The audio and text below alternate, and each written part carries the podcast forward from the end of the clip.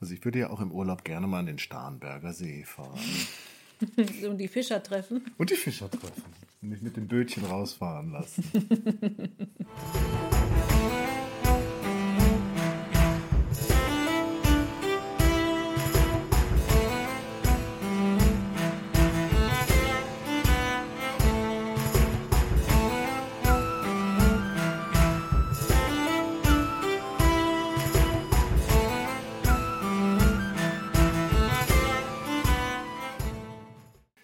Solveig. Hallo Daniel. Und schon sind wir wieder vereint und nehmen ein Thema in Angriff, das noch mit unserer letzten Folge eigentlich direkt zusammenhängt. Ja, hatten wir eigentlich auch schon angekündigt in der letzten Folge. Ja, wir hatten Also ich hatte es zumindest so ein bisschen wir hatten eine angedeutet. Ahnung ja. gegeben, ja. Denn diese zwei Folgen, die wir jetzt zusammen aufnehmen, ähm, ist so ein bisschen auch gedacht, ja, als eine zusammenhängende Geschichte zum Thema Homosexualität vom Kaiserreich bis 1933. Beziehungsweise die Entwicklung des, ja, von Homosexualität, überhaupt diesen Begriff von Homosexualität und dem Umgang mit Menschen, die homosexuell leben. Wobei wir in der letzten Folge gemerkt hatten, das wird, wurde vor allem benutzt. Ja, also beziehungsweise eben auch dieser, also als Beispiel, wie eben damit umgegangen wurde. Und ähm, wir hatten es ja auch schon, schon angesprochen, der Paragraph 175 ist gerade in der deutschen Geschichte ein großes Thema. Eine preußische Erfindung. Eine preußische Erfindung. Ich finde es sehr interessant. Ich habe das mal versucht nachzugucken. Ich hab, bin mir aber nicht sicher, ob ich das richtig rausgefunden habe. Den gab es, soweit ich weiß, nur in Deutschland. Das ja, also gut, wenn in meine, Europa. Das ist natürlich das Strafgesetzbuch. Ich glaube, Naja, klar, aber- sicher in anderen Ländern ich habe das nicht, also ich habe das nicht strafrechtliche Nee, Regelungen das, das, das haben, meine ich. Dass ich glaube, nur in Deutschland wirklich so, so prominent im Strafgesetzbuch steht. Also in Italien es Italien auf keinen Fall, weil da sind die alle immer hingefahren. Genau, in Frankreich glaube ich auch nicht. Und, Und in Bayern auch nicht. und in Bayern bis 71 auch nicht. Beziehungsweise, das heißt jetzt natürlich nicht, dass das in den Ländern nicht verfolgt wurde, aber ich glaube, da wurde es dann immer als sittenwidrig oder Erregung öffentlichen Ärgernisses verfolgt, aber nicht aktiv Also nicht so als extra Paragraph. Genau, nicht als extra Paragraph, das- ausführlich beschrieben. Das finde ich immer ganz, ganz interessant, dass, dass die Deutschen sich das nochmal aktiv ins Strafgesetzbuch Die Preußen, Äh, ja. Die Preußen erst. Aber dann gut in das Reichsstrafgesetzbuch übernommen haben. Ja. genau. Und die anderen das irgendwie dann so unter so verheimlicht quasi verfolgen. Ähm, Und damit sozusagen immer die Vorlage geschaffen haben für Erpressungsgeschichten. genau. Also es ist ja eigentlich, glaube ich, das, das Fatale an diesem Paragraphen gar nicht, dass äh, natürlich sind auch Leute äh, deswegen verurteilt worden. Aber wir haben ja jetzt bei Eulenburg letztes Mal gesehen, was für ein Riesenskandal Hm. das war, ohne dass dieser Paragraph überhaupt zur Anwendung Ja. gekommen ist. Aber meistens geht es ja dann darum, Menschen, die vor allem in der Öffentlichkeit irgendwo stehen, äh, zu erpressen Ja. mit dem, was sie privat vielleicht tun. Also es wird halt eben auch aktiv so als Waffe verwendet, wie wir das eben auch beim Harden gesehen haben. Also für ihn ist es ist homosexuell die Anschuldigung der Homosexualität eine Waffe, die er benutzt, um das durchzusetzen, was er für gut und richtig hält. Und ähm, das nutzt er dann eben. Und da wird eben dieser Paragraph viel benutzt. Es sind viele Menschen, die sich dann auch in den Selbstmord flüchten, in dem Sinne, also die Selbstmord begehen, um dieser Anschuldigung zu entgehen und auch in dem Sinn ihre Familie zu entlasten, dass die damit eben nicht umgehen muss. Also auch wieder diese Vorstellung Homosexualität als Schande, der man entfliehen muss, sieht man hier ganz klar. Ähm, Und da der erste große Skandal, oder das heißt Skandal, also nicht so großer Skandal, aber eben, was wir kurz erwähnt hatten am Rande, 1902, dass der Krupp, Ja, war es? Friedrich Krupp. Friedrich Albert heißt er, Friedrich glaube ich. Dann mit an Sicherheit grenzender Wahrscheinlichkeit Ja. Selbstmord begangen hat. Und der Kaiser da aber noch zu ihm stand. Ja, und, Und zu seiner Beerdigung kam und sich dann noch nicht einschüchtern ließ. und auch ganz klar bekannt Vermutungen. war. Mhm. Also Wilhelm II. wusste ganz klar von den Interessen des, dieses Krupp, Familienmitgliedes. Ah, ja. Denn dieser Friedrich Albert heißt er, ich bin, ich, aber ich glaube Friedrich. Also Friedrich auf jeden Fall. Und dann kommt, ja. glaube ich, der Albert. Ist nämlich gerne immer nach Capri gefahren, Mhm. nach Italien. und eben nicht um die rote Sonne im Meer versinken zu sehen. Das auch. Vielleicht auch.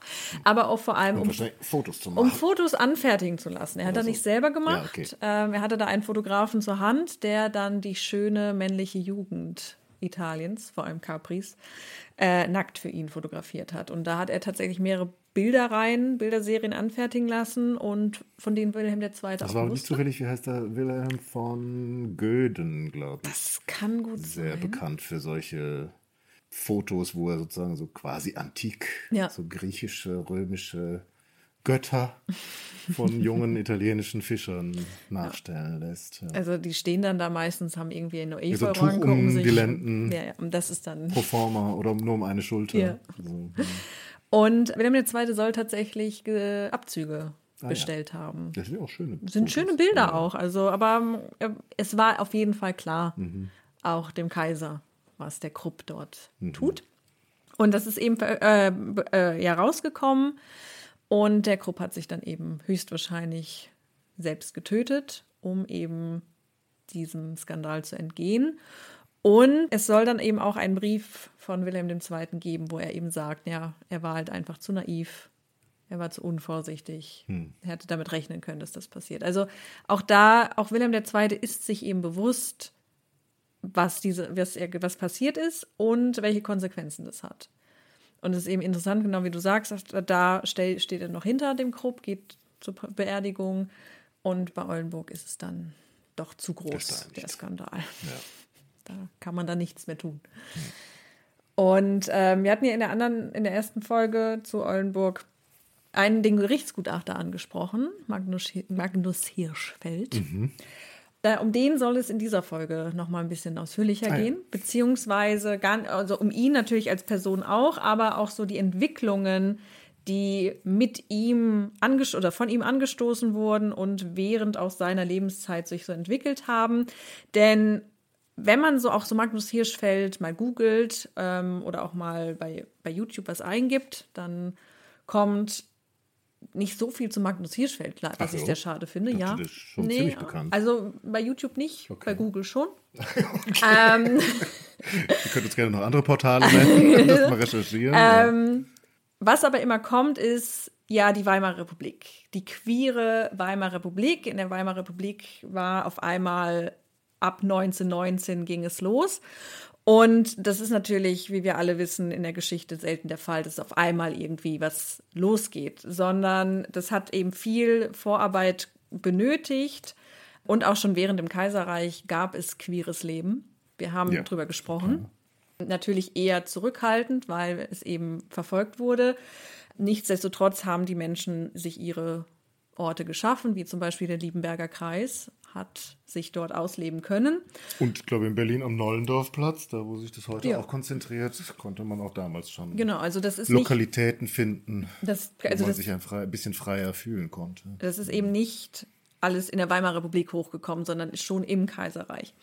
Das ist so ein bisschen der, der Gedanke der heutigen Folge, wenn wir eben auch von Magnus Hirschfeld sprechen, vielleicht so ein bisschen zu den Daten von ihm. Ich habe mir das hier mal aufgeschrieben. Also er ist 1868 geboren, hat dann 1892 in Berlin, glaube ich, äh, ist er zum Doktor der Medizin promoviert worden. Also er hat äh, an verschiedenen Orten studiert, zum Schluss in Berlin, hat dort eben Medizin studiert. Und er hat dann eben sehr schnell so seinen Fokus auf dieses Thema der Sexualwissenschaft gelegt, also der Erforschung auch von ja diesen all diesen Anführungszeichen unnormalen Tendenzen wie eben Homosexualität zunächst. Und das ist eben so besonders, weil er tatsächlich so der erste mit ist, der Sexualität wissenschaftlich untersucht. Also dass es jetzt nicht irgendwie nur, dass, dass Sexualität moralisch betrachtet wird oder religiös betrachtet wird, sondern man sieht es jetzt als Wissenschaft an. Und da ist Magnus Hirschfeld sehr wegbereitend, sehr wichtig, aber er ist nicht, natürlich nicht der Erste. Der Erste ist Karl Heinrich Ulrichs. Wer ist Und ja, ähm, beziehungsweise das als der wird, er ist, als erster wird er angesehen, auch wieder interessanterweise nicht nur deutschlandweit, sondern Ist das auch der mit den weltweit. Urningen? Das ist der mit den Urningen. Ah, Und äh, Karl-Heinrich Ulrichs publizierte 1864 schon eine zwölfbändige Schrift zum Thema Forschung über das Rätsel der Mann-männlichen Liebe. ach. Und, ähm, Aber nicht in Preußen. Nee, in Hannover. Ah ja.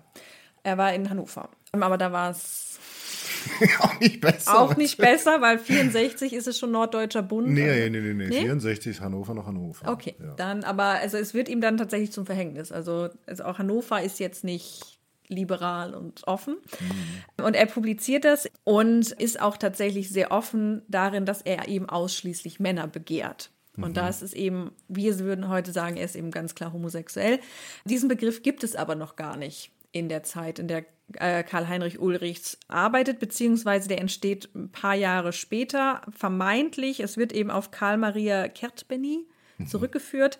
Äh, ein österreichischer, ja, ich weiß gar nicht, Jurist. Bin ich mir jetzt gerade gar nicht sicher, ob er Jurist war, aber er hat sich auf jeden Fall zu diesen, diesen Themen beschäftigt und in einem Brief eben diesen Begriff homosexual geprägt, wo er eben meint, dass es sich hierbei um Männer handelt, die ausschließlich andere Männer begehren oder Frauen, die ausschließlich andere Frauen begehren. Aber Und- Frauen begehren doch damals noch gar nicht. Ja, aber äh, sie werden dann doch irgendwie noch mitgenannt. Also Okay. das, das muss man sich auch klar machen. Das sehen wir auch am Titel vom Beispiel in Ulrichs Schrift. Es geht um die mann-männliche Liebe. Mhm. Das ist sein Hauptinteresse. Und die Frauen werden dann immer so nebenbei so, ach ja, die gibt's auch. Also, aber das ist, interessiert mich nicht, weil ich bin ein Mann und ich begehre Männer. Mhm. Und Wie auch das Strafgesetzbuch, ja. Genau. Sich nur für die mann-männliche Liebe Ja. die interessiert. Frauen sind da Also rausgenommen. bei Frauen, wenn es rauskam, waren die sicherlich auch gesellschaftlich, äh, auf, hatten einen schwierigen Stand, aber mussten zumindest die Justiz nicht Ja. fürchten. Höchstens die Psychiatrie. Ja. ja, die werden dann immer sehr schnell in die Psychiatrie Mhm. eingewiesen. Und was eben so interessant ist, auch natürlich gab es davor Menschen, die das gleiche Geschlecht begehrt haben. Man hat es aber nicht definiert, beziehungsweise man hat da gar nicht drüber gesprochen. Und man hat es dann heimlich getan oder man hat es offen getan. Aber das war eben nicht dieser Vorstellung von ja, identitätsprägend, wie wir das heute nennen, wo man sagt eben, ich bin homosexuell und deswegen lebe ich mit, eben mit einem gleichgeschlechtlichen Partner zusammen und, sondern man dachte so, ja, ich begehre halt einfach andere Männer. Und es hat eben auch noch nicht diese, ja, diesen, diesen Lebensentwurf zur Folge gehabt, dass man auf eine Ehe mit einer Frau, wenn man jetzt eben Mann, als Mann eben andere Männer begehrt, haben die nicht auf eine Ehe mit Frauen verzichtet, weil das einfach dazugehört. Aber es war doch schon immer, also wir jetzt in Europa Mhm. im christlichen Kontext, war das doch immer verpönt und sündhaft Ja. und Sodomie. Und Ja. es muss doch klar gewesen sein, dass das etwas ist, was eben nicht gewünscht ist, was Gott nicht Mhm. will. Oder Das stimmt. man muss das doch auch einen Namen dafür gehabt haben. Also man hat dann einfach Sodomie Ja. oder Unzucht gesagt. Es ist Aber einfach ist es dann nicht trotzdem dasselbe, ob ich jetzt sage, also jetzt Unzucht ist natürlich moralisch dann der Ausdruck, aber dass Ja. es trotzdem das Verständnis gibt quasi von Homosexualität. Also es gibt schon, also natürlich, also das, also der, der Unterschied ist eben, das sind Akte, die ich tue. Das ist eine Tat, Unzucht zu betreiben. Das ist nicht Teil meiner heißt nicht, dass- Identität, okay, mhm. sondern das tue ich einfach. Es ist einfach eine Sünde, die ich begehen kann. Mhm. Und wenn ich das eben tue, dann habe ich mich versündigt und dann muss ich das beichten und dann komme ich ins Fegefeuer, all, Mhm. all das. Aber die, die sehen das noch nicht so als Teil, so bin ich Mhm. eben, sondern das mache ich halt, ich begehre das.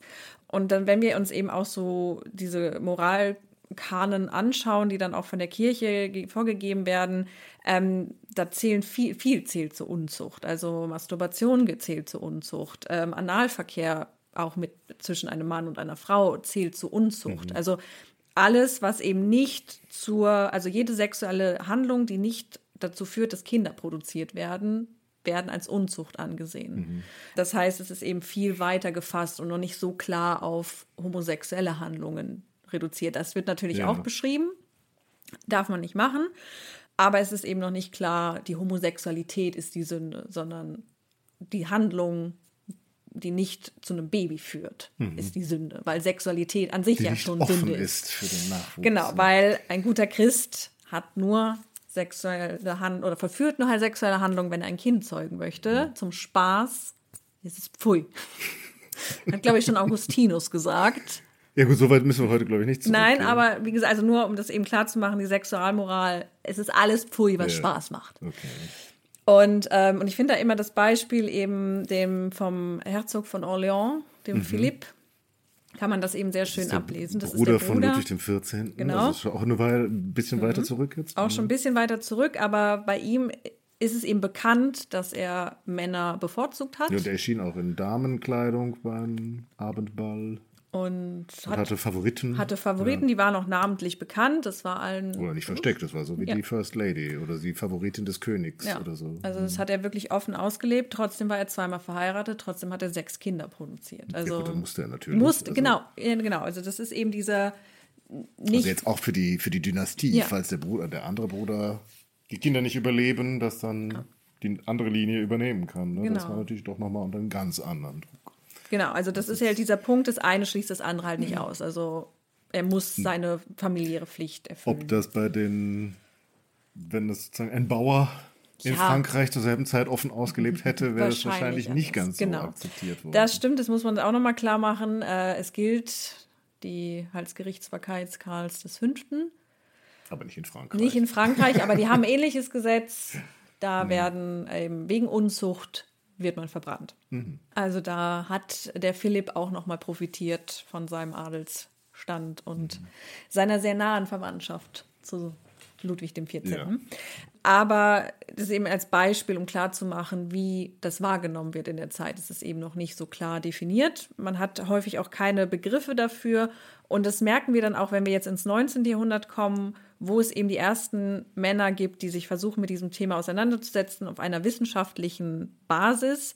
Sie fangen jetzt überhaupt erst an, Begriffe zu schaffen. Und Karl-Heinrich Ulrichs schafft eben Begriffe, die sich nicht durchgesetzt haben. Mhm.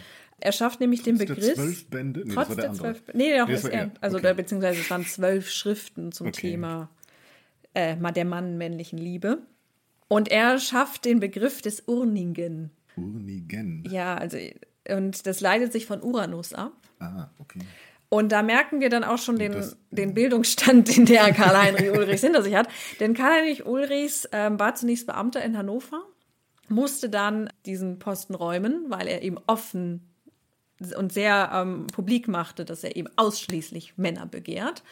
Und dann auch auf einer Tagung eine flammende Rede dazu hielt, mhm. dass er eben ausschließlich Männer begehrt und dass das auch völlig normal ist und er nichts Böses tut und dass es sein menschliches Recht ist, deswegen nicht diskriminiert zu werden. Und daraus musste er dann gehen. ich wäre so gerne dabei gewesen und diese Gesichter gesehen von ja. den Leuten. Es, äh, es ist großartig. Und ähm, also so, ich bin schwul und das ist auch gut ja, so, so aber 1864 oder was? Ja, so ein bisschen in dem Sinne. Also und er hat sich dann, er war wahnsinnig guter Lateinkenner. Also sein Latein war hervorragend und er hat dann auch eben versucht, ähm, Latein quasi wieder zur Lingua Franca zu machen, hat dann als Lateinlehrer gearbeitet. Also das scheinen so seine zwei großen Interessen gewesen zu sein, Homosexualität und Latein. und daher kommt dann eben auch so seine Begriffe, denn eben diese Urningen oder Urninger leiten sich eben von Uranus ab. Und dann denkt man sich, was hat Uranus ja. mit dem ganzen Kram zu tun? Es hat aber gar nichts. Ich bin auch so schlecht in Mythologie, ich weiß gar nicht, welcher Gott das eigentlich war. Ja, Uranus ist auch gar kein Gott, sondern ein Titan. Titan. Ja, okay. Mhm. Und äh, Uranus ist so der erste Titan zusammen mit Gaia. Mhm. Also Gaia ist die allererste, mhm. die es gibt. Und Gaia ist einfach nur. Und sie hat ihn geboren, geboren und das war ihr Mann dann genau. auch. Mhm. Also Gaia gebiert erstmal aus sich selbst heraus und dann gebiert sie zusammen mit Uranus mhm. alles, alle anderen Titanen. Uranus wird dann von seinem Sohn Kronos ähm, kastriert. Die verstehen sich nicht so gut miteinander. Offensichtlich. So Vater-Sohn-Komplikation. Das zieht Aber sich auch in die nächste Generation. Der mag ja auch seine Kinder nicht besonders. Genau, also Kronos und Zeus mögen sich auch nicht. Die Geschichte geht eben, dass dann der, das, das Glied des Uranus abgeschlagen wurde, ins Meer fällt, anfängt zu schäumen und daraus wird die Aphrodite geboren. Ach. Und deswegen ist sie auch die Schaumgeborene. Sollte doch mal wieder die griechische Sagenwelt so, und daraus leitet Aber sich der, die schneiden sich doch jetzt nicht irgendwie Nein, nein, nein, nein, nein, nein, das hat auch nichts damit, sondern die Schaumgeborene. Die durch den Mann geborene Aphrodite, ja. ohne Frau, ohne Einwirkung einer Frau, Aha. ist sie geboren worden. Nur durch den, den, das Glied ihres Vaters. Und deswegen sagt er, leitet er das eben von dieser Aphrodite Uranos Aha. ab und sagt, das sind die Urninger.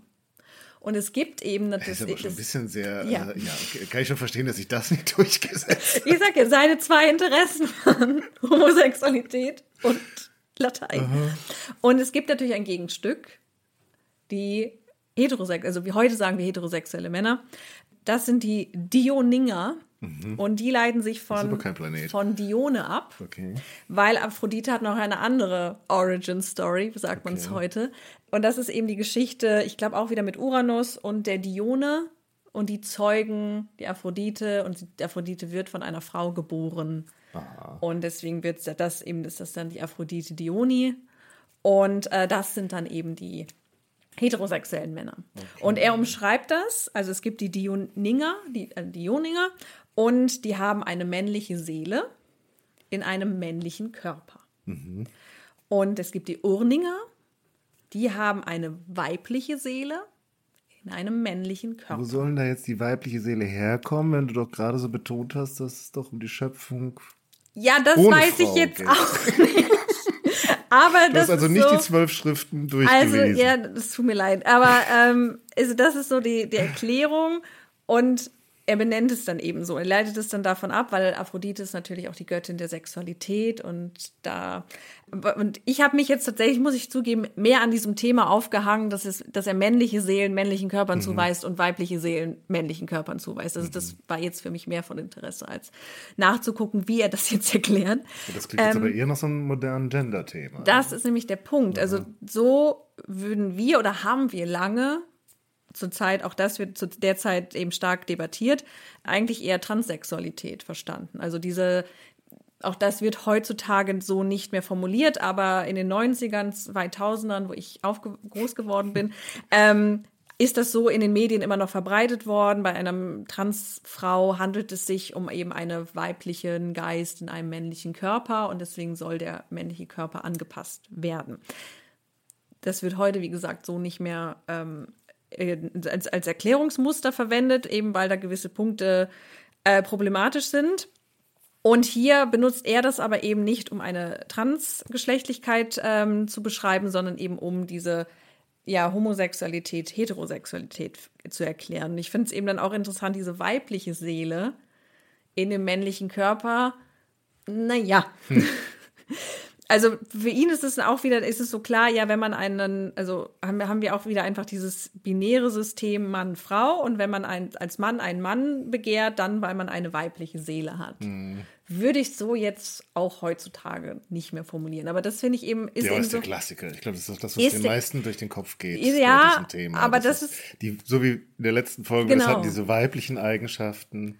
Genau, das ist halt so das Problem, das ich damit habe, dass eben, also dass auch dieser Ansatz gar nicht mal jetzt von ihm, glaube ich, so benutzt wurde, aber dass das eben die klassische Vorstellung ist, homosexuelle Männer sind eigentlich weibliche, weibische Männer, dass die sind verweiblicht, ähm, die, die, die, die sind zu freundlich, die sind zu lieb, die, all diese Dinge, die mögen weiblich, in Anführungszeichen weibliche sich für das Dinge. Frauenprogramm. Genau.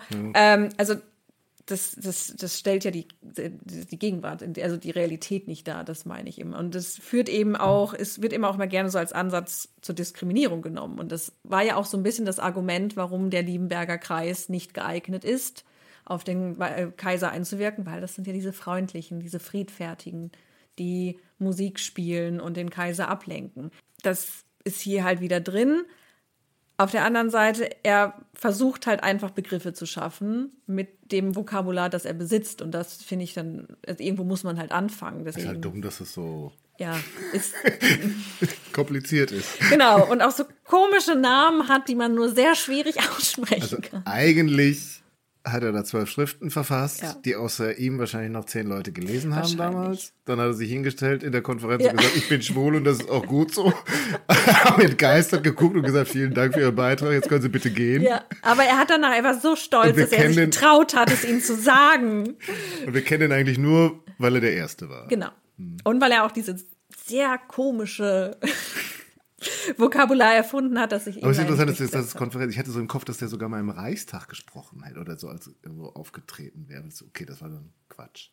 Ich glaube, das war so eine Tagung. Okay. Also es war so eine. Ja gut, das wäre jetzt auch ein bisschen krass, wenn der jetzt im Reichstag würdest im Reichstag dich da nicht so hinstellen und sagen, so, so sieht's aus.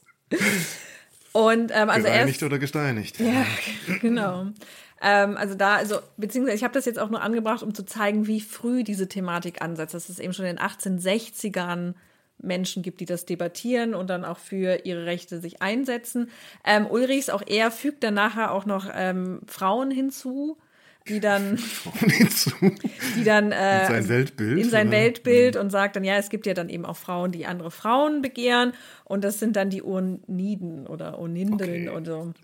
Also ist eben dann auch wieder das gespiegelt, eben dann die männliche Seele im weiblichen Körper. Ist dann auch wieder dieses typische, ähm, was dann ja eben auch lesbischen Frauen immer gerne Mhm. vorgehalten wird, dass das ja Mannweiber sind und naja. Es war ein Anfang. Ich finde es sehr bemerkenswert. Ähm, über die Problematik kann man dann, können dann andere diskutieren, die sich damit besser auskennen, sagen wir es so. Und damit kommen wir dann eben quasi die nächste Generation wird dann begründet mit Personen wie Magnus Hirschfeld, Den wir als Gutachter kannten. den wir ja schon als Gutachter kennengelernt haben.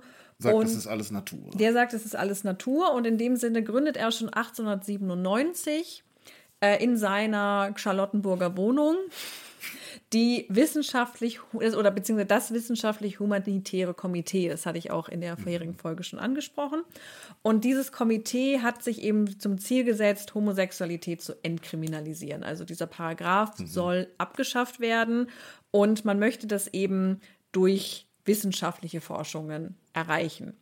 Und wir hatten ja auch in der vorherigen Folge schon von dem Adolf Brandt kurz gesprochen. Ähm, das ist ganz interessant. Der gründet nämlich ein Jahr vorher diese Zeitschrift, wenn du dich erinnerst, der eigene. Den Ähm, kannten wir auch, weil er da Flugblätter verbreitet hat Genau. über den Reichskanzler, der dagegen geklagt hatte und gewonnen hatte. Ja. Nichtsdestotrotz sind wir uns ziemlich sicher, dass er Dass er die homosexuell von. Moltke doch recht eindeutig Ja. homosexuell war.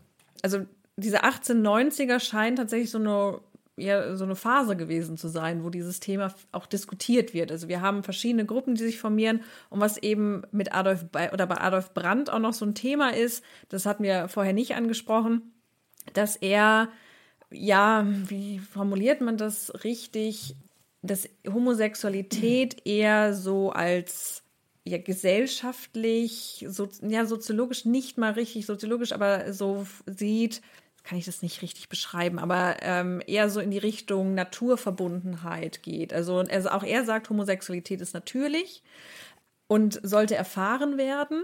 Aber er macht es nicht wissenschaftlich wie Magnus Hirschfeld eben, sondern eher so ja, sozial-gesellschaftlich möchte er das aufbauen. Und bei Adolf Brandt kommt auch noch eine massive Frauenfeindlichkeit hinzu.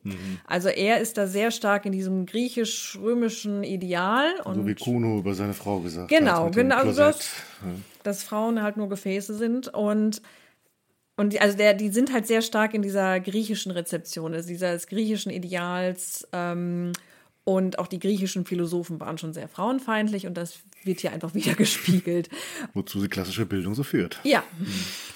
Also, und das, das sind eben so verschiedene Ansätze auch eben, um Homosexualität gesellschaftlich ja zu, nicht ja, zu legitimieren und zu entkriminalisieren und auch diesen, ja, dieses Stigma und diese Scham zu entfernen. Also die, die arbeiten auf das gleiche Ziel hin, aber ihre Methoden sind halt grundsätzlich verschieden.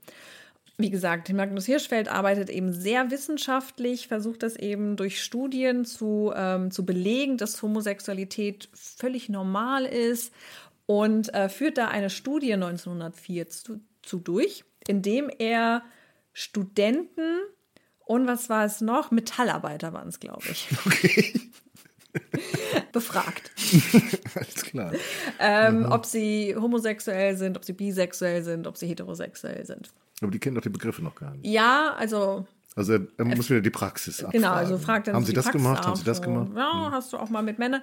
Und es stellt sich dann eben so raus, dass so drei Prozent oder sieben Prozent der Befragten sagen eben, ja, ich hab, bin homosexuell und es gibt dann irgendwie 13 Prozent, die sagen, sie sind bisexuell und dann der Großteil sagt, ich bin Also jetzt in heterosexuell. der Übertragung von Hirschfeld. genau, in dieser Umfrage. Ja, wenn ich mal die, die, die Fischer vom Starnberger See denke, die ja, ich bin bisexuell. Also da wird Ja, also gesagt, beziehungsweise- die, die wissen gar nicht, was die wollen. Ja, also beziehungsweise jetzt in die moderne Sprache übersetzt.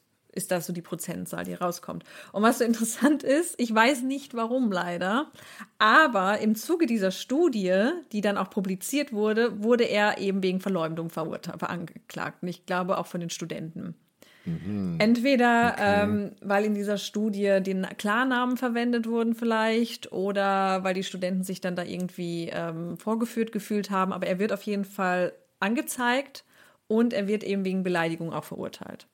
Also da sieht man dann auch wieder diesen, diese Krimin also Okay. Kriminalisierung auch einfach von solchen Studien. Also es wird eben nicht, also es wird einem nicht einfach gemacht, ähm, sich mit diesen Themen zu beschäftigen. Zum einen, weil, weil die Gesellschaft nicht drüber reden möchte und zum anderen, weil dann auch immer so gleich die Justiz nachfolgt und man dann äh, verurteilt wird. Er musste dann, glaube ich, nur Geld zahlen.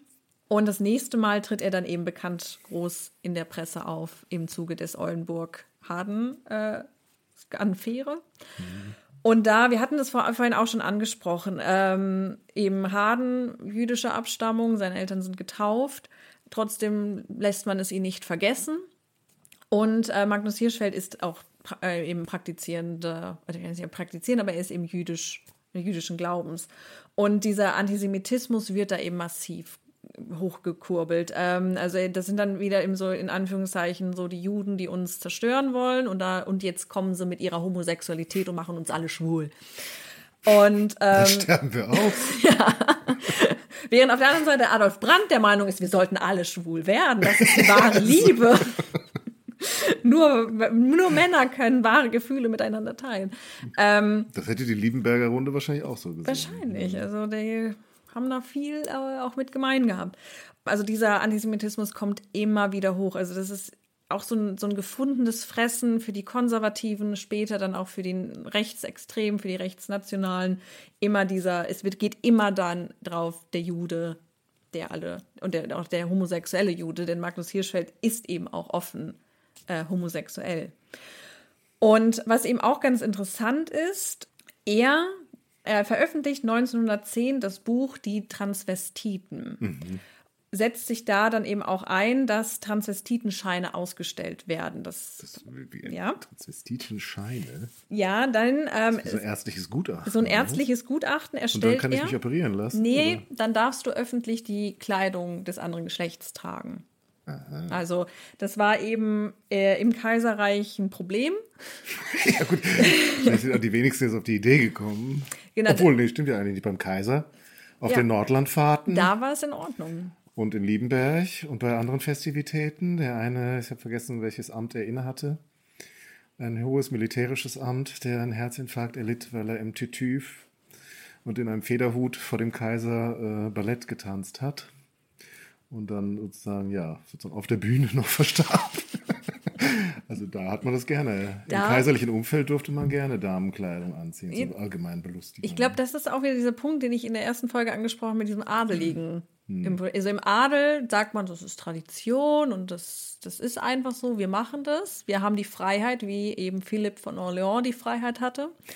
Und innerhalb der bürgerlichen Gesellschaft gelten eben strengere moralische Regeln. Da wird das sofort als abnorm ähm, abgetan. Und es ist eben so, dass viele eben, ja, also Magnus Hirschfeld bezeichnet sie als Transvestiten. Das sind heute eben trans, transgeschlechtliche, transsexuelle, die eben ihre Geschlechtsidentität ausleben möchten. Und das ist eben nicht möglich, da sie häufig, wenn sie sich eben als biologischer Mann oder als biologische Frau in der, in der Kleidung, also als biologischer Mann in Frauenkleidung, als biologische Frau in Herrenkleidung auf der Straße zeigen, von der Polizei verhaftet wegen, werden wegen Erregung öffentlichen Ärgernisses. Es wird dann auch immer behauptet, also die werden dann auch gleich als psychisch krank abgetan, dass die ähm, kriminell sind. Also denen wird immer so das Schlimmste unterstellt, was man sich so vorstellen kann, weil sie eben einfach anders sind. Und in diesem Zusammenhang verfasst Magnus Hirschfeld dann eben das Buch Die Transvestiten, um zu erklären, warum sie das tun. Ähm, und dass es sich bei diesen Menschen eben nicht um psychisch gestörte Personen handelt, sondern um ganz normale, liebe, gutmütige Menschen, die einfach nur die Kleidung des anderen Geschlechts Einfach tragen nur mit möchten. ihrem Liebsten mal Sonntag nachmittags ein Stückchen Kuchen essen. Genau. Und Ein dabei, bisschen ein Harpe Kerkeling-Sketch. jetzt gerade. dabei eben die Kleidung des anderen Geschlechtes tragen möchten. Ähm, bei meinen Recherchen habe ich eben auch so ein bisschen am Rand mitbekommen, dass der Begriff Transvestit umstritten ist mittlerweile, nicht mehr benutzt werden sollte. Warum habe ich jetzt nicht so richtig verstanden, weil Crossdresser ist in Ordnung, Transvestit nicht, wobei das im Grunde das gleiche meint, nur in zwei verschiedenen Sprachen. Das eine ist Latein, das andere ist Englisch. Von daher, wenn jemand uns zuhört und das zu erklären Ja, erklärt kann, uns bitte äh, auf. erklärt uns bitte auf, warum Auch nicht so bewandert in Genau. der Diskussion darüber. ähm, warum Transvestit jetzt nicht in Ordnung ist. Also auch wenn wir hier falsche Begriffe verwenden, die jetzt nicht mehr, das tun wir nicht aus Bosheit, sondern aus Unwissenheit. Ähm, und weil wir im Grunde auch einfach nur die Begriffe verwenden, wie sie in den Quellen vorkommen. Also Magnus Hirschfeld nennt diese Menschen eben Transvestiten. In dem Sinne wird dieser Begriff jetzt öfter fallen.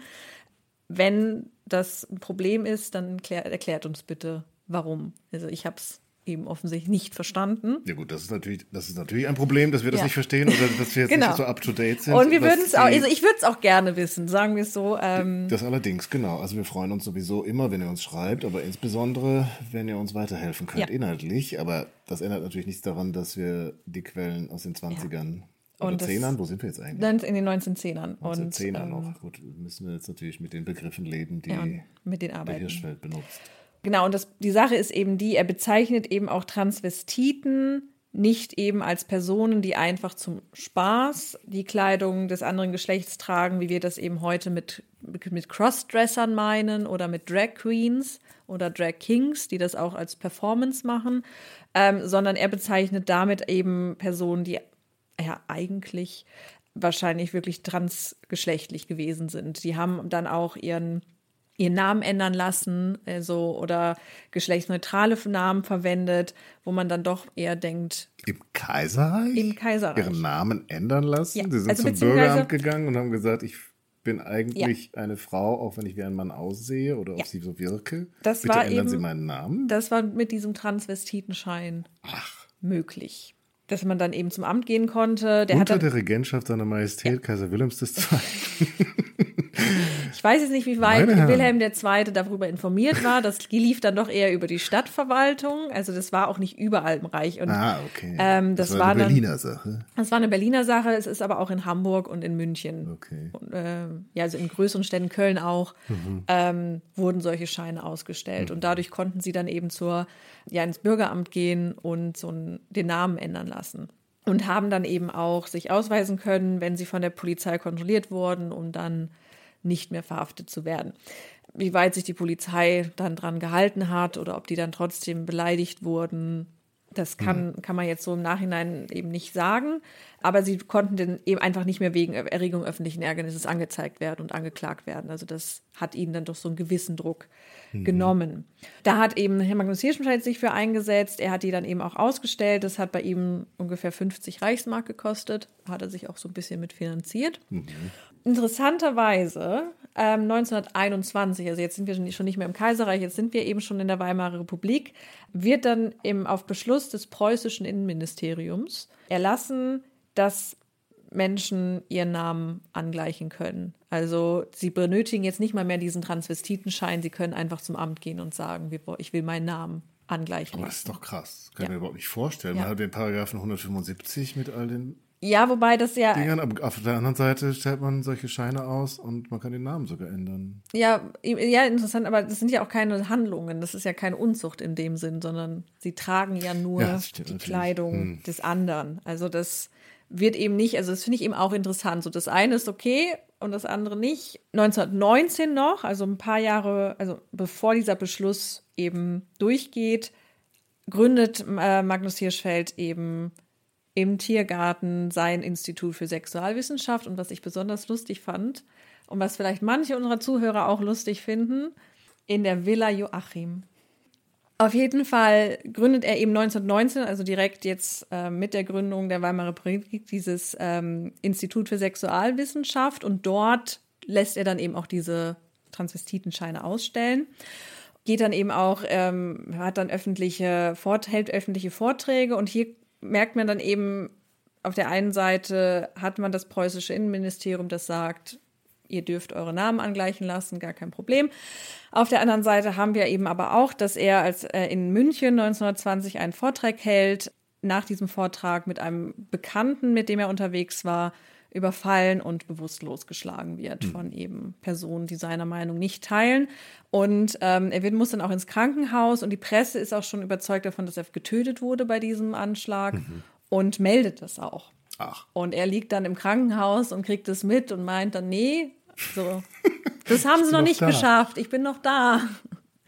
Es gibt dann eben auch, er tritt dann, äh, hält eine Rede und es gibt dann, es sind noch nicht die Nationalsozialisten, aber es sind so völkische, also ein völkischer Bund, die dann auch in der, in der ähm, Zeitung werben, ja, Magnus Hirschfeld hält hier einen Vortrag, wir müssen da in guter Gesinnung hin, uns mit unseren Trillerpfeifen bewaffnen und ihn dann niedertrillern. Mhm. Also da merkt man eben, dass da doch schon auch ein großer Widerstand innerhalb der Gesellschaft gegen den eben in Anführungszeichen schwulen Juden ist, der uns alle schwul machen möchte. Also das ist eben ganz klar dieses Bild auch der Rechten hier gegen zu sein. Und 1919, also im gleichen Jahr, wo er dann auch sein Institut gründet, ist er auch Berater bei dem Film Anders als die anderen. Was ist das das ist ein Film. das ist, glaube ich, noch ein Stummfilm, muss noch ein Stummfilm sein. Mhm. Das ist auch so ein Aufklärungsfilm. Ähm, und diese Geschichte dieses Films. Von wann jetzt? Von 1919. Und das finde ich. 1919? Ja. Und es, da gibt es gerade Bürgerkrieg und man schreibt eine neue Verfassung, regt sich auf für den Versailler Vertrag und die ganzen Abtretungen und Reparationszahlungen und die machen einen Film, ja. einen Aufklärungsfilm. Ja. Ich finde das großartig. Und äh, anders als die anderen ist eben auch der Titel, bezieht sich zum einen auch auf Schriften, äh, die in, im, im, ja, in dieser, nicht in dieser Szene, aber in dieser ähm, intellektuellen Blase so umgehen. Und äh, ist auch so ein Bezug auf das lila Lied. Was ist das lila Lied? Genau, das war jetzt meine Frage an dich. Das kommt ähm, jetzt im Zusammenhang mit Ollenburg und so nicht vor. Nee, das ist auch erst so, das kommt auch eigentlich so in dieser Zeit, vielleicht ein bisschen später auf. Das ist so ein bisschen die, die Hymne der queeren äh, ja, Szene, Menschen, ähm, ja, vor allem natürlich in Berlin aber überhaupt in Deutschland. Und ähm, da wird das eben auch so angesprochen, ähm, man ist anders, wir sind anders als die anderen. Das ist Teil des Refrains. Mhm. Und dieses lila Lied ist natürlich auch, man, man sieht sich hier schon so ein bisschen so als dieses dritte Geschlecht. Davon schreibt auch Magnus Hirschfeld in seinen Texten. Es gibt eben Männer, es gibt Frauen und es gibt das dritte Geschlecht. Und das sind eben die, die eben nicht in dieses binäre Raster hineingehen. Und lila ist dann natürlich als Farbe ganz passend. Wir haben ja. Weil es liturgisch ist? Weil es liturgisch ist. Nein weil es eine Mischung ist von welchen Farben? Äh, blau und rot. Ja. Und das ist jetzt Uranus und Nein. Äh, Dingensbummens? Nee. ähm, aber schon in den 90 Blau und Rot. Was blau und Rot, weil das auch schon in den, neun, in den 20ern als Farben der Geschlechtszuweisung verwendet wurde. Ach so, ja, manchmal stehe ich auch ein bisschen am Schlauch. Hätte jetzt rosa gesagt. Vielleicht auch rosa, ja. So ein helleres Lila dann. Ähm, Wobei wir bei Rot bei männlich sind und Blau bei. Ja, weiblich. das ist in den 20ern schon gedreht. Bist du sicher? Mhm. Okay. Das hat sich in den 20ern schon gedreht. Ähm, aber im Kaiserreich ist es noch genauso. Da haben wir ausführlich den, uns schon drüber unterhalten. Den jungen, jungen Kindlein, nicht vor allzu langer Zeit geborenen dann, wenn es ein Junge war, einen rosa Strampler angezogen hat. Und einem Mädchen lieber den hellblauen. Ja.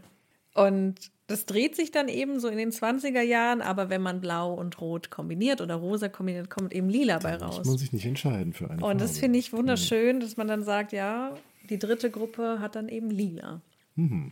Heute eher so die lila Latzhose ist, ist doch so die eher Frauenbewegung. Für die Frauenbewegung, genau. Also, wie das sich da bewegt hat, das ähm, weiß ich jetzt tatsächlich nicht, aber höchstwahrscheinlich eben in den, in den 20er Jahren wird eben die Farbe lila wirklich hier verwendet als Symbol ähm, von, von Queerness. Und ähm, also anders als die anderen, daher so ein bisschen auch der Titel von diesem Film. Und in dem Film geht es tatsächlich um eine typische Erpressungsgeschichte eines homosexuellen Mannes. In der Hauptrolle Konrad Veit, ähm, sehr berühmter ähm, Stummfilmdarsteller in der Weimarer Republik. hat. Ähm, ich, so ich bin da auch nicht so bewandert. in der Filmgeschichte. aber also ich kenne nur so die ganz großen Klassiker. Wie heißt, also jetzt habe ich den Namen, jetzt habe ich ihn Aber so Schauspieler kann ich mir generell nicht so gut merken. Äh, das Kabinett des Dr. Caligari. ah ja, okay. Da hat er so seinen großen Durchbruch gehabt. Ist dann, war selbst eben auch bekannt, äh, als also bekannter Bisexueller, ist dann auch, ich glaube, Ende der 20er schon in die USA ausgewandert, hat dann den Nazi in Casablanca gespielt. Aha, okay. Ähm, und auch ist schon dann, lange nicht gesehen. Auch schon, ja, ist dann eben auch in den USA gestorben, musste dann den Rest seines Lebens Nazis spielen, obwohl er eigentlich äh, Ja. vor denen fliehen Das ist musste. ja schon bitter auch. Ja, man hat ihn dann in Hollywood einfach nicht zu schätzen gewusst, aber in der Weimarer Republik war er eben sehr, sehr bekannter großer Schauspieler und dass sie ihn eben für diese Rolle eben gewinnen konnten, war auch schon eben bedeutend für diesen Film. Wie gesagt, das ist so eine typische Erpressungsgeschichte, wie eben auch viele Männer das in der Weimarer Republik, aber auch im Kaiserreich eben erleben mussten, dass sie ja Liebschaften hatten, dass sie teilweise eben auch zu Prostituierten gegangen sind und eben Konrad Veit in dieser Haupt in der Rolle wird dann von diesem Prostituierten erpresst und sagt, der sagt ihm entweder du gibst mir jetzt Geld oder ich erzähle halt allen, dass wir Kontakt hatten und ich oute dich gegen deinen Willen. Und das führt dann eben in diesem Film auch dann zum Selbstmord der, Figu der Hauptfigur. Und Magnus Hirschfeld hat diesen Film mitproduziert, hat auch, spielt auch als Magnus Hirschfeld mit, leistet dann so als, ja, als Arzt so ein bisschen Beistand für, den, für die Hauptrolle, die dann eben weiß, was soll ich denn jetzt tun, was soll ich machen. Und Magnus Hirschfeld erklärt dann eben, nein, Homosexualität ist nichts Schlimmes, es ist alles natürlich, du sollst dich dafür nicht schämen. Ähm, also nutzt Das, das, das wirkt wahrscheinlich gar nicht gestellt, nutzt das eben so als, als Plädoyer auch nochmal für ähm, die Legalisierung eben auch der Homosexualität. Aber es soll eben zeigen, was dieser Paragraph 175 eben bedeutet für die Männer, die darunter eben zu leiden haben und dass man das eben doch bitte abschaffen soll. 1920 passiert was mit dem Film. Alle haben ihn gesehen. Es hat ein großes Aufsehen Oh ja, erregt. das war ein Blockbuster, oder? Ja, Blockbuster vielleicht nicht, aber man hat ihn schon gesehen, man hat ihn bewertet ähm, und im Zuge der neuen demokratischen Regeln sagt man, verboten. er wird verboten.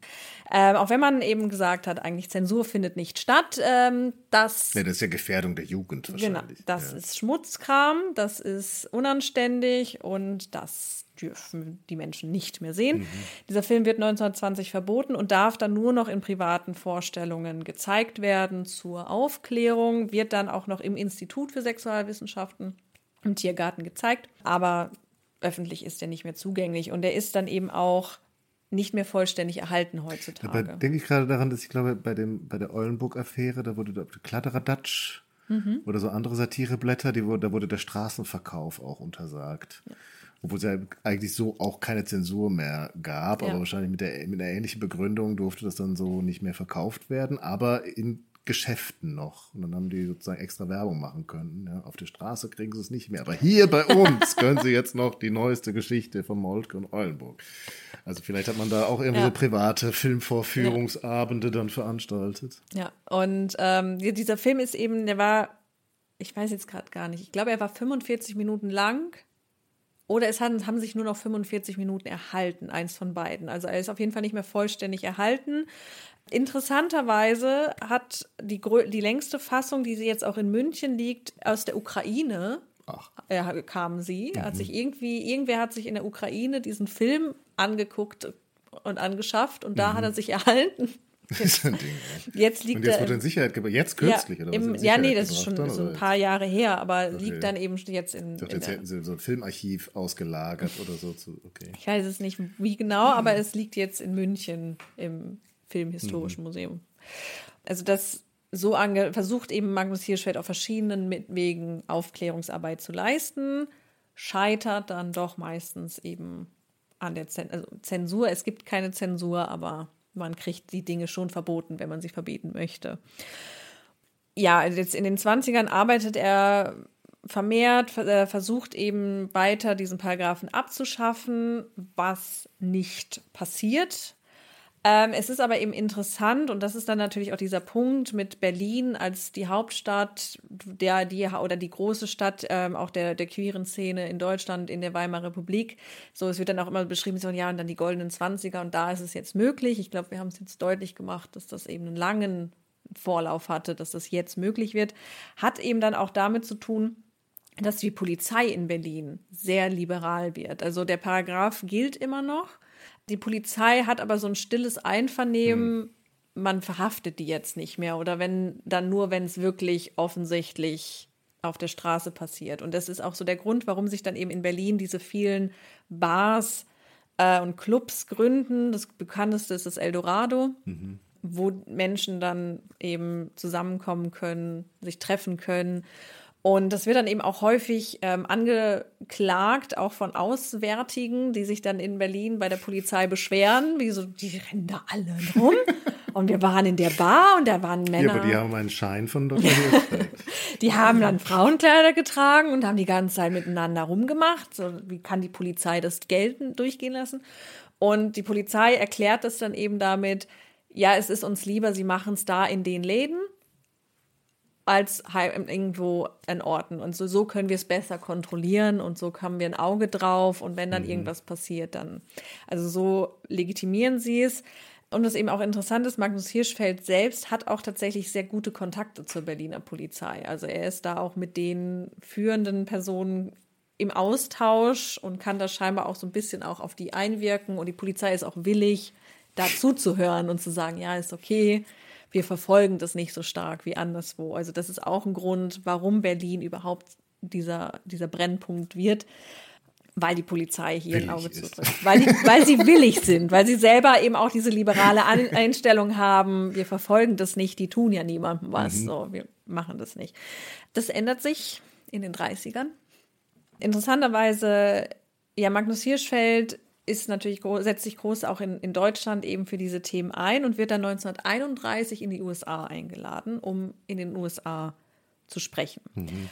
Und er wurde ja, wie gesagt, schon öfter die gesamten 20er Jahre über von auch National, den Nationalsozialisten, aber auch von anderen rechtsnationalen, rechtskonservativen Gruppen angegriffen und weiß, dass es jetzt vielleicht besser wäre, wenn er das Land verlässt, weil er ja eben auf die, dieses Doppelte auch angegriffen wird. Er ist eben homosexuell, er ist, er ist Jude und das sind die Themen, die eben ihm immer wieder vorgeworfen werden. Und das Klima in den USA ist für ihn einfach hm. sicherer. Aber ist er nicht oder? Ja, also doch, er geht, okay. er geht in die USA 31 mhm. und mhm. hat auch den Plan, in den USA erstmal zu bleiben. Ja. Also er findet das da ähm, schon ganz, ganz gut und ähm, spricht dann auch und erhält Vorträge in Deutsch und Englisch, was mhm. eben auch interessant ist. Also es gibt eben auch scheinbar deutschsprachige Amerikaner, die ihm zuhören möchten. Ja, beziehungsweise in der Wissenschaft war es damals, glaube ich, noch verbreitet, dass man auch Deutsch kann können sollte. Ja, weil also das. So die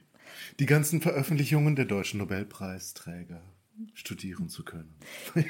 Nee, wobei es gibt, glaube ich, auch in der Zeit noch deutsche Communities in den USA, die ja, auch noch Deutsch auch. sprechen. Du bist nicht der einzige Emigrant wahrscheinlich auch dann ja. zu dem Zeitpunkt schon. Ja, mhm. und, ähm, und es ist eben ganz interessant, dass wenn er Deutsch spricht, dann setzt er sich in seinen Vorträgen eben für die Legalisierung der Homosexualität ein, setzt sich da eben ganz klar. Wenn er Englisch spricht, spricht er dann nicht mehr drüber. Mhm. Also da geht es dann um heterosexuellen Geschlechtsverkehr. Ach so. Ja. Und das ist eben ganz, ganz interessant. das ging in Amerika nicht. Ja, da geht es dann nur um Eheberatung. Das, ja, ja, genau. Das finde ich nämlich so spannend, denn das wird dann auch so irgendwie so als sein Straight Turn bezeichnet, Aha, also sein, seine heterosexuelle Umkehr, weil er tatsächlich vor den US-Amerikanern nur darüber redet, wie amerikanische Männer angemessen mit ihren Ehefrauen umgehen können. Okay. Weil anscheinend US-Amerikaner noch nicht, nicht so weit waren, über Homosexualität aufgeklärt ja. zu werden. Und das finde ich auch, finde ich wahnsinnig spannend, wenn man sich so das anguckt. Das war schon schlimm genug wahrscheinlich über die überhaupt über Sex ja. zu sprechen. Ja, also auch über Oder zu hören. Also überhaupt, wenn man sich das so vorstellt, in, den, in Deutschland, er ist da mit den Transvestitenscheinen unterwegs, kann da wirklich Menschen auch helfen. Ähm, in den 1920ern werden auch erste ähm, geschlechtsangleichende Operationen vorgenommen. Homosexualität, es ist illegal, wir haben den Paragraph 175, aber auf der anderen Seite haben wir viele Zeitschriften, die sich jetzt mit dem Thema auseinandersetzen. Der eigene von Adolf Brandt ist eins. Wir haben aber 1920 gründet sich auch die Zeitschrift Die Freundschaft. Wahrscheinlich Bezug nehmend auf das Gedicht von äh, Friedrich Schiller. Mhm. Ähm, die Freundschaft. Und das ist ganz interessant, das hatte ich vorhin vergessen, als es um den eigenen ging von Adolf Brandt. Der eigene ist verboten worden beim, nach zwei in Ausgaben. Weimar? Oder nee, nee, nee schon im Kaiserreich, Kaiserreich wegen mhm. Schmutzkram, mhm. weil der eigene hat das Gedicht Die Freundschaft von Friedrich Schiller abgedruckt. Hä? Und das war für die Zeitgenossen so ein Schweinkram. ein homosexueller Schweinkram, das pfui, dass man diese Zeitschrift verbietet. Weil sie nicht wussten, dass es von Schiller ist? Weil sie nicht wussten, dass es von Schiller ist. Nein, jetzt ernsthaft? Ja. Und das hat man ihnen dann das erklärt. Kommt davon, wenn man zu viel lateinische Sachen nur liest. Das hat man dann der, dem, dem Gericht vorgelegt, dass das, ein, dass das ein Gedicht von Schiller ist. Und dann mussten sie das zurücknehmen und ja. sagen so, hoppala, sorry. Und ich gehe davon aus, dass die äh, Freundschaft 1920 darauf Aha, Bezug nehmend sich okay. gegründet hat. Und ähm, während eben Adolf Brandt und sein eigener doch sehr stark in dieses griechisch verherrlichende, antifeminine, absolut pro-maskuline, mhm. was dann ja auch mit den Nationalsozialisten ein bisschen, im, also zumindest in, in, der Männlichkeitsvorstellung ja. passt ist die Freundschaft eigentlich wirklich so ein, ja, ein Massenmedium fast schon gewesen. Und die mhm. haben dann so verschiedene Berichte besprochen, die haben Bücher besprochen. Aber die haben dann nicht offen über Homosexualität geschrieben, oder? Die haben dann auch so Freundschaft. Ja, ja, genau. Die so. haben dann, also die Bücher, ich weiß, also, aber es ging immer auch immer um die Freundschaft. Und mhm. ähm, gerade die Freundschaft als Zeitschrift war so beliebt, weil die Kontaktanzeigen geschaltet haben. Mhm. Und da ist eben auch, diese Kontaktanzeigen waren auch sehr zurückhaltend, auch wieder die Freundschaft. Ich suche einen Freund, ich bin 1,80 Meter groß und blond und habe blaue Augen und suche jemanden, der mit mir spazieren geht. Oder ich bin ähm, eine, ich bin 46, Arzt und suche eine Frau, ähm, gerne verwitwet, die mich versteht. ähm, wo man dann weiß, okay, das ist hier eine Zweck, er sucht eine Frau zu, zu, zu, einer Zweckehe, weil er jetzt eben, um seinen Stat Status in der Gesellschaft zu behalten, halt eine mhm. Ehefrau braucht, damit nicht rauskommt, dass er mhm. eigentlich Männer möchte.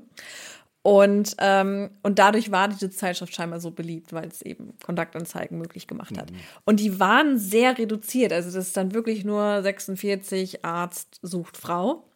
Ist dann auch sofort verboten worden wegen Schmutzkram und Kuppelei. Mhm. Wo man dann auch so denkt, so, es gab Zeitschriften, die auch Kontakt, also heterosexuelle Kontaktanzeigen geschaltet haben, da war es, das war völlig okay. in Ordnung. Aber da hat man gesagt, nein, das ist Kuppelei, weil man wollte diese Zeitschrift verbieten und das sind eben Gründe, die man nennen kann. Scheinbar haben diese Kontaktanzeigen auch so, so ähm, ja, chiffriert sie auch waren, dazu geführt, dass andere Leute sie erkannt haben, die Person erkannt haben. Das hat auch wieder zu Erpressungen geführt sodass die Freundschaft sich dann eben entschieden hat, Kontaktanzeigen schalten wir nur, also kriegen nur noch die, die uns abonnieren. Mhm. Direkt in den Briefkasten. Und die Freundschaft durfte dann auch nicht mehr auf der Straße verkauft werden. Ah, ja. Also das war auch. Also das ja. sind auch so Zeitschriften, die durften dann nur noch im Abonnement kommen, aber nicht mehr offen mhm. auf der Straße verkauft werden. Okay. Und ähm, also das eben dann noch so zum Klima der 20er Jahre. Wir haben diese Clubs, wir haben diese Bars, wo eben Männer und Frauen sich ausleben können. Mhm. Wir haben diese Zeitschriften und dann geht Magnus Hirschfeld in die USA und da ist nichts. Und er darf nur über, darüber sprechen, wie Männer mit ihren Ehefrauen gut verkehren können. Mhm. Und das ist so, irgendwie so absurd, wenn man sich das so bewusst macht, was so auf der einen. Vielleicht war das einfach das drängendere Problem in den Vielleicht. ähm, aber es ist ja eben auch, ähm, er hat dann auch versucht, ähm, beispielsweise in Chicago hatte er ähm, eine Werbung geschaltet. Er möchte doch über die Homosexualität sprechen, hat auch angemessene Bilder dabei, mhm. also ästhetisch ansprechende Bilder. Wurde verboten. Mhm. Als, als indecent. Ist, nee, sittenwidrig. Gar, gegen, gegen gar nicht. Also er konnte. Die Capri-Jungs, oder? Ja, also ich weiß jetzt nicht, welche Bilder er dabei hatte. es stand nur mit ästhetischen Bildern. Mhm.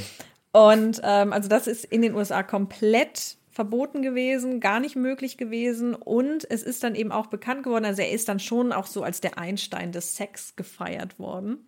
in den äh, amerikanischen Medien. So ein bisschen, also auch, ich finde es irgendwie auch so, so amüsant. Also Magnus Hirschfeld war zu dem Zeitpunkt auch schon über 60. Er, man sieht es auf den Bildern, er sah auch schon etwas älter aus.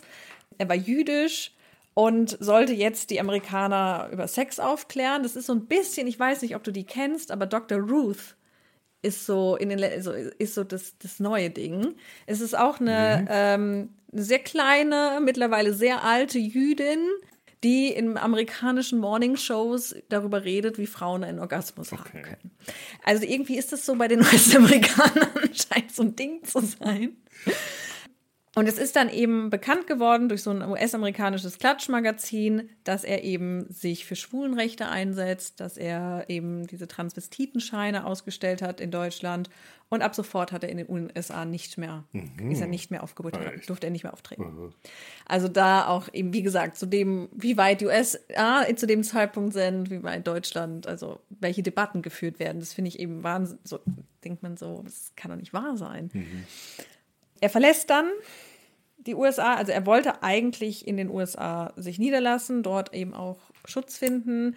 Auch da gibt es dann auch wieder diese antisemitischen Angriffe. Und er reist dann durch die Welt. Ähm, er geht nach Japan, in China, in Indonesien. Er forscht dort auch die lokalen Sexualpraktiken. Japan ist dann auch so ganz interessant, weil die Sexualität in Japan ja auch ganz anders ausgelebt wurde bevor eben die europäischen Kolonisatoren kamen. Er kommt dann eben auch mit Personen in Kontakt, beziehungsweise er hat dann einen Liebhaber, einen, Jap einen Japaner, und trifft dann dessen Eltern mhm. und die haben überhaupt kein Problem mit ihm und die freuen sich so, weil dieser Liebhaber ist auch ein Schüler von ihm und die sind ganz stolz auf ihren Sohn und denken, oh, wir hoffen, dass, dass unser Sohn der Magnus Hirschfeld Japans wird. Aha ja, ich, ich glaube, der Vater ist es dann auch, der sich dann, ähm, als dann Deutschland und Japan dann das Bündnis später schließen, dann auch Nationalsozialist wird. Ah ja. Also das ging auch so ganz abstrus. Und er kommt dann ein paar Jahre später, 34, zurück nach Europa, war dann auch im Mittleren Osten, war in Palästina. Es wollte dort aber nicht bleiben, geht dann nach Frankreich und lässt sich dort in Nizza nieder wo er dann ein Jahr später mit 67 Jahren an einem Herzinfarkt stirbt. Also die Machtübernahme hat er noch miterlebt und dann stirbt er. Was er auch miterlebt hat, beziehungsweise höchstwahrscheinlich erfahren hat, ist, dass, Institut zerstört wird. dass sein Institut nämlich sehr, sehr schnell nach der Machtübernahme ähm, in, geplündert wurde und zerstört wurde und der Großteil seiner Bibliothek eben auch bei der Bücherverbrennung hier in Berlin mhm. komplett vernichtet wurde. Und dass man noch seine Büste noch mit ja. ins Feuer geworfen Genau. Und das Pikante daran ist, dass ein Mitarbeiter von Magnus Hirschfeld ähm, später gesagt hat, dass ähm, der Grund, warum die Nationalsozialisten dieses Institut sofort geplündert haben, war, weil dort die Fotos. Akten, nee, nee, nee, nee, weil vermeintlich äh, Mitglieder der Nationalsozialistischen Partei Patienten bei ihm waren mhm. und sich haben von ihm beraten lassen aus verschiedenen Gründen. Und ähm, das sollte eben, diese Plünderung, diese Zerstörung sollte eben verschleiern, dass man dort Akten hat verschwinden Vielleicht waren noch ein paar Transvestitenscheine für SA-Mitglieder da ausgestellt. Man weiß es nicht. Äh, man, also man weiß nicht, ob das stimmt, was er da gesagt hat. Man kann es nicht nachprüfen, weil es ist halt alles weg. Aber es würde in ihre Heuchelei hineinpassen, dass ähm, eben dann das zerstört wurde. Das Gebäude ist dann auch bei den Luftangriffen zerstört worden und heute ist halt nichts mehr von da, von diesem Gebäude. Also sie haben mittlerweile, ich glaube 2014, haben sie ein Schild hingestellt, hier stand das Haus, aber seitdem ist dort nichts mehr mhm. über von.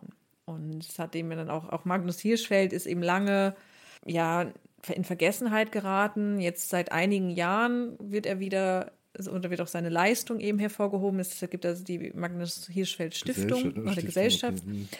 die auch den Preis verleihen. Ah, ja. Ich glaube, jedes Jahr verleihen sie mittlerweile auch den Magnus Hirschfeld Preis. Mhm. Also das ja für Leistungen in der, der Wissenschaft, in der Wissenschaft oder, oder ich glaube beides. Also queeres Engagement. Für queeres so. Engagement und ich glaube auch in wissenschaftliches Engagement.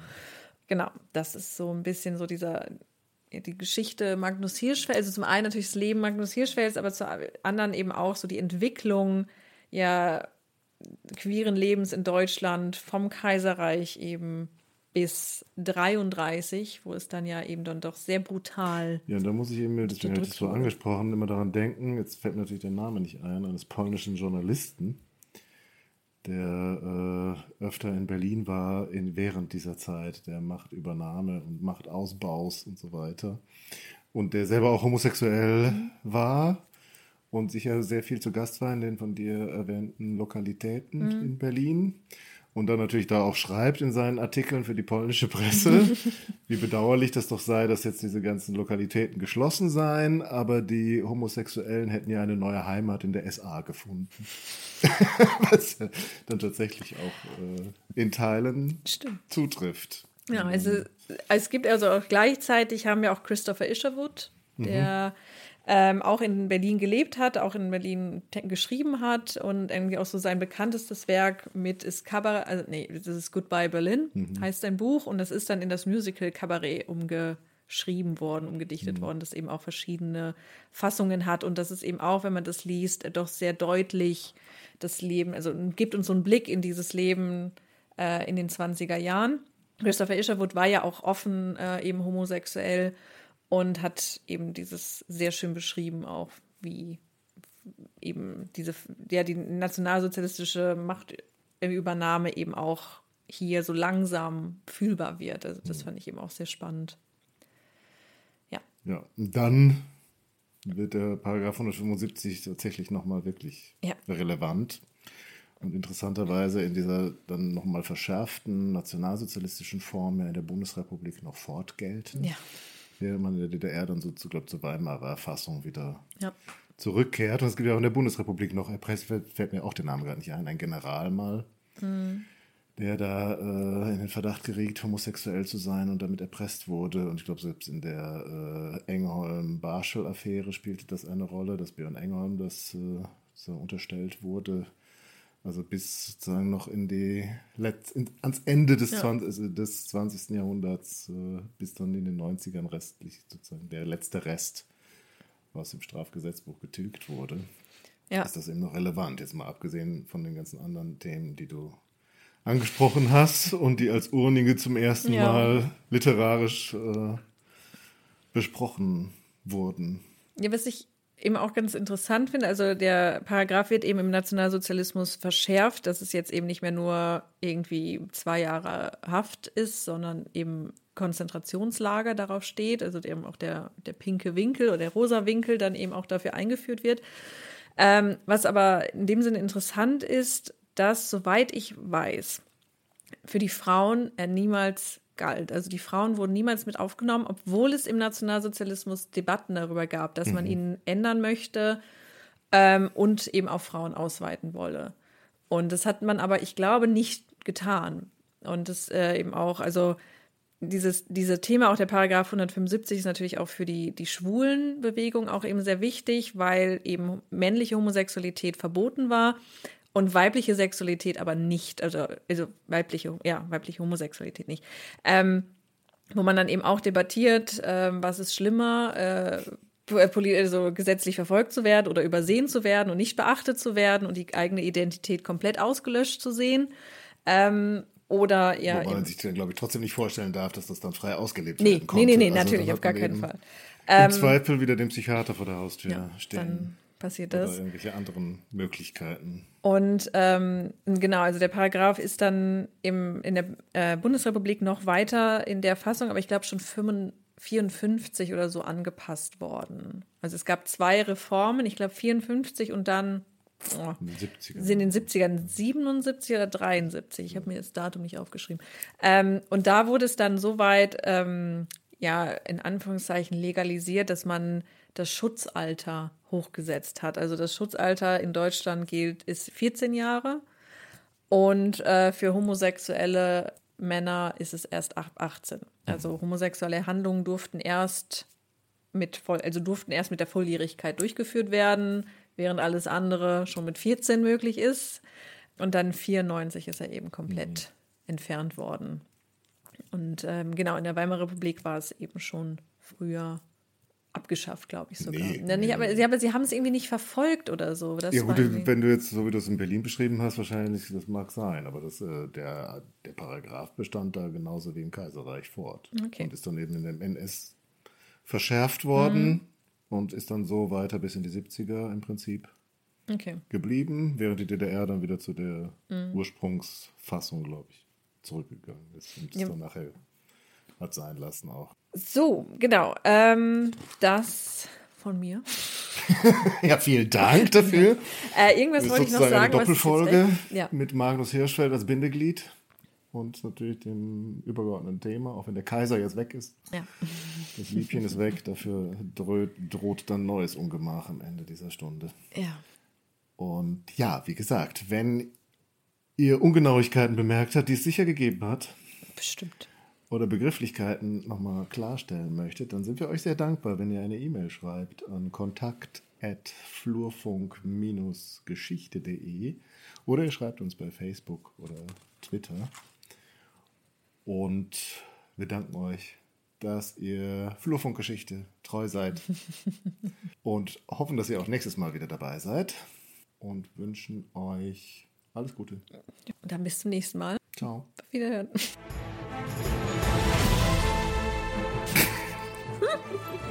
Was ist denn jetzt? Ich weiß es nicht.